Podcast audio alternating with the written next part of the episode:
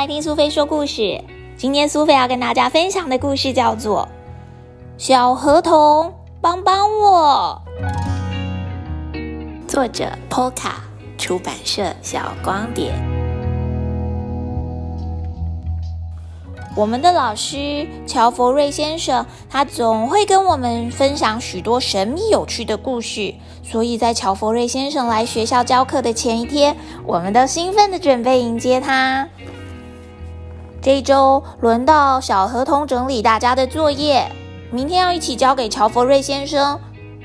但是好像少一本呢，到底是谁没有交作业啊？丽娜、杰西、玛雅、罗宾、波奇，啊，是迪奇啦！因为明天是乔佛瑞先生的生日，他自愿代表大家画一张卡片给他。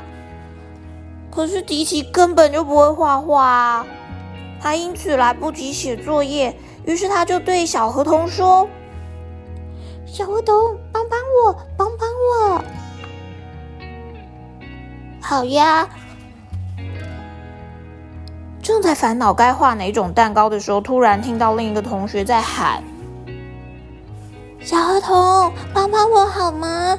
你可以跟我一起扫地吗？明天乔福瑞先生要来，教室一定要干净才行。”“好啊。”但是扫到一半的时候，丽娜就说她要去上舞蹈课了。我得赶去上舞蹈课，剩下可以请你帮我扫吗？可以啊，小河童，帮帮我！乔福瑞先生他爱喝的红茶没有了，可是我得去练习跑步，可以请你帮忙吗？好呀。事情怎么好像越来越多啊？又要扫地，又要画画，还要买红茶哎！还有刚刚的作业也还没收完，得赶快加紧脚步才行。没想到这个时候，波奇摔了一大跤，因为他搬了太多的书回家。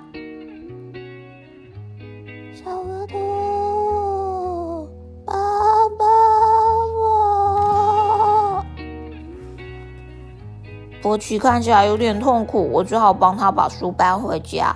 可是路上突然下起雨来了，真是太糟糕了吧！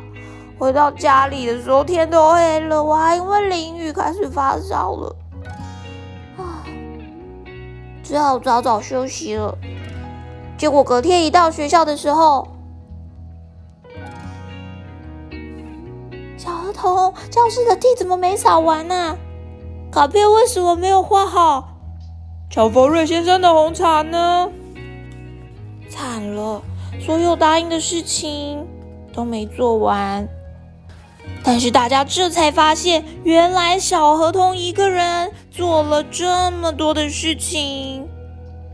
糟糕，我的作业还没整理完，谁可以帮帮我？于是大家一起合作，波奇陪着小河童整理作业，迪奇也顺利的交了功课。